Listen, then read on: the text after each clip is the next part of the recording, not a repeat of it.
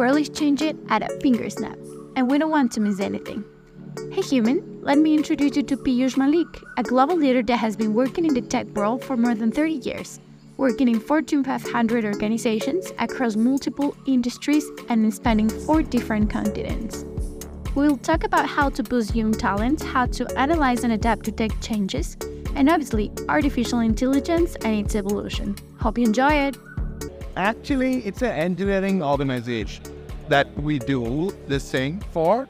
But I'm going to be, we are going to be launching uh, a prepare for engineering entrepreneurship for high schooler. What do you think? AI will take your job.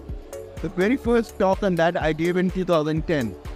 And when it was not even out there. You know, AI has been around for the last 60 years and both a cycle come in spring and winter. Today we are going to the spring of AI. Yeah. Right.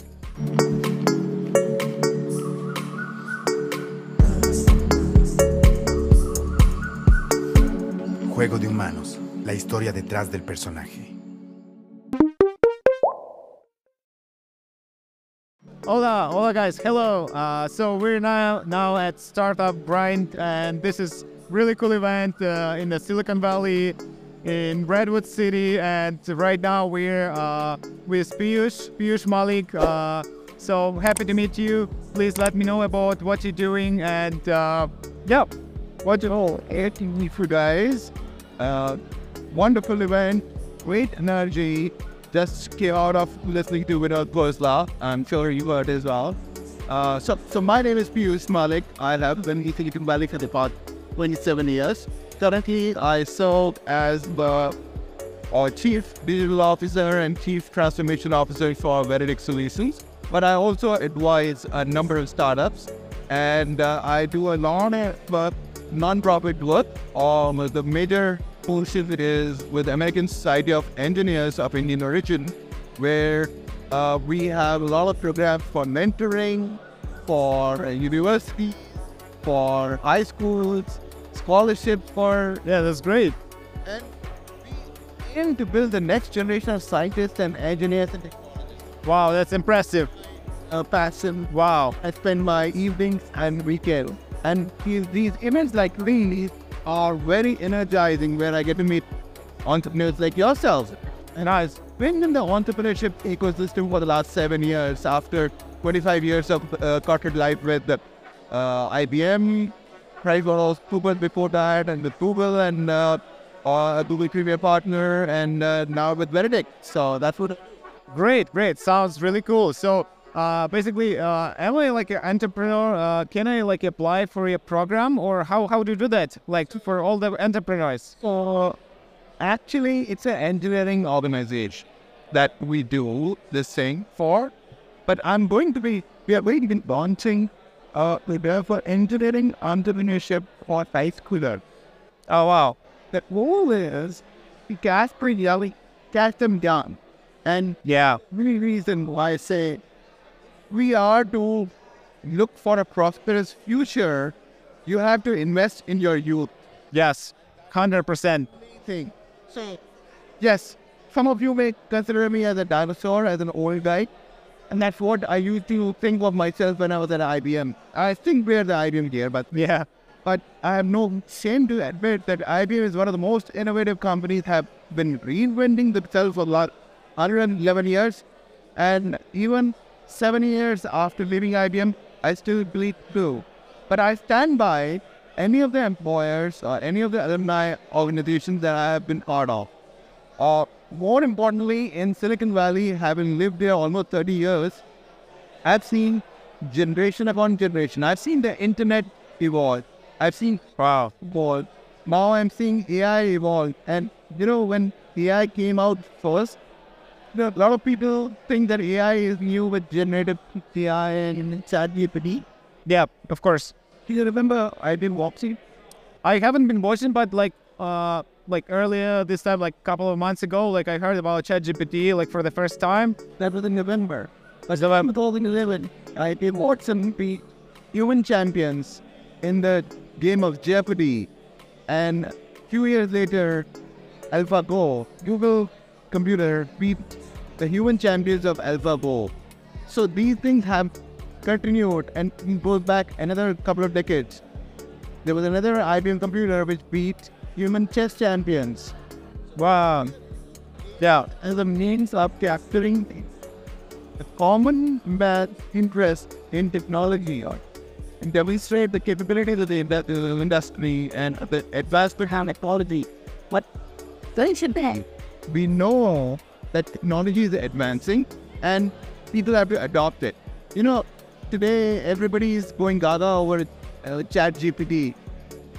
Yeah. Two months down the line, there'll be many other variants, much cheaper. People will forget about Chat GPT because new variants will come. Yeah, but uh, you live here for 30 years, right? Uh, so you saw a lot of generations, but uh, do you have some fears about ChatGPT? Because like this is like a common question uh, of the like simple people. Like, okay, it's gonna it's gonna replace my my job. What do you think? AI will take your job. The very first talk on that I gave in 2010. And when it was not even out there. You know, AI has been around for the last 60 years. And both a cycle come in, in spring and winter. Today we are going to the spring of AI. Uh, yeah, right. You know, it feels like well, winter like spring will come. Yes, eventually. natural succession. So these cycles will come. What we as human beings have to do is to determine how we will adapt it, how we will adopt it, and how we will change our lifestyle to integrate it in our life. Yes. That is the message. All youngsters need to learn, and including experienced folks like us, we would learn what are the best prompts, how do we do the prompt engineering, what kind of questions we ask. So, you know, I have a t-shirt that says, ask better questions. Yeah, yeah. I got that at uh, American uh, Institute of Management in 2008. I spoke at that conference and I used that when I launched my podcast for the first time uh, three months back uh, in January this year. I wore that t-shirt from 2008. 2008 was a downturn of economy in the US. Yeah, yeah. Any of the world also. And the quality of questions we ask is the quality of answers we get. Yes. Quality of fees. Yeah. Uh, so we've got to ask better questions to chat GPT, better answers will come. Yeah, same to human. Like if you want to give a task to your uh, employee, uh, you just you have to write it down like correctly because if if you uh, write it like wrong, you will not be understand it. And so the quality, yeah, so the quality of work. So, you know, the message has to be to young entrepreneurs, to young students who are just getting into it. That's let's not fear technology. Yeah, yeah, Because if people had Fear technology when automobiles first came, early 1900s, yeah, been happening when there's not enough horses, they're not enough roads, and the, the horses will create mess on the road. yeah. That's the same, right? These things are all little kid are And that's what we are at the crispest of technology with AI.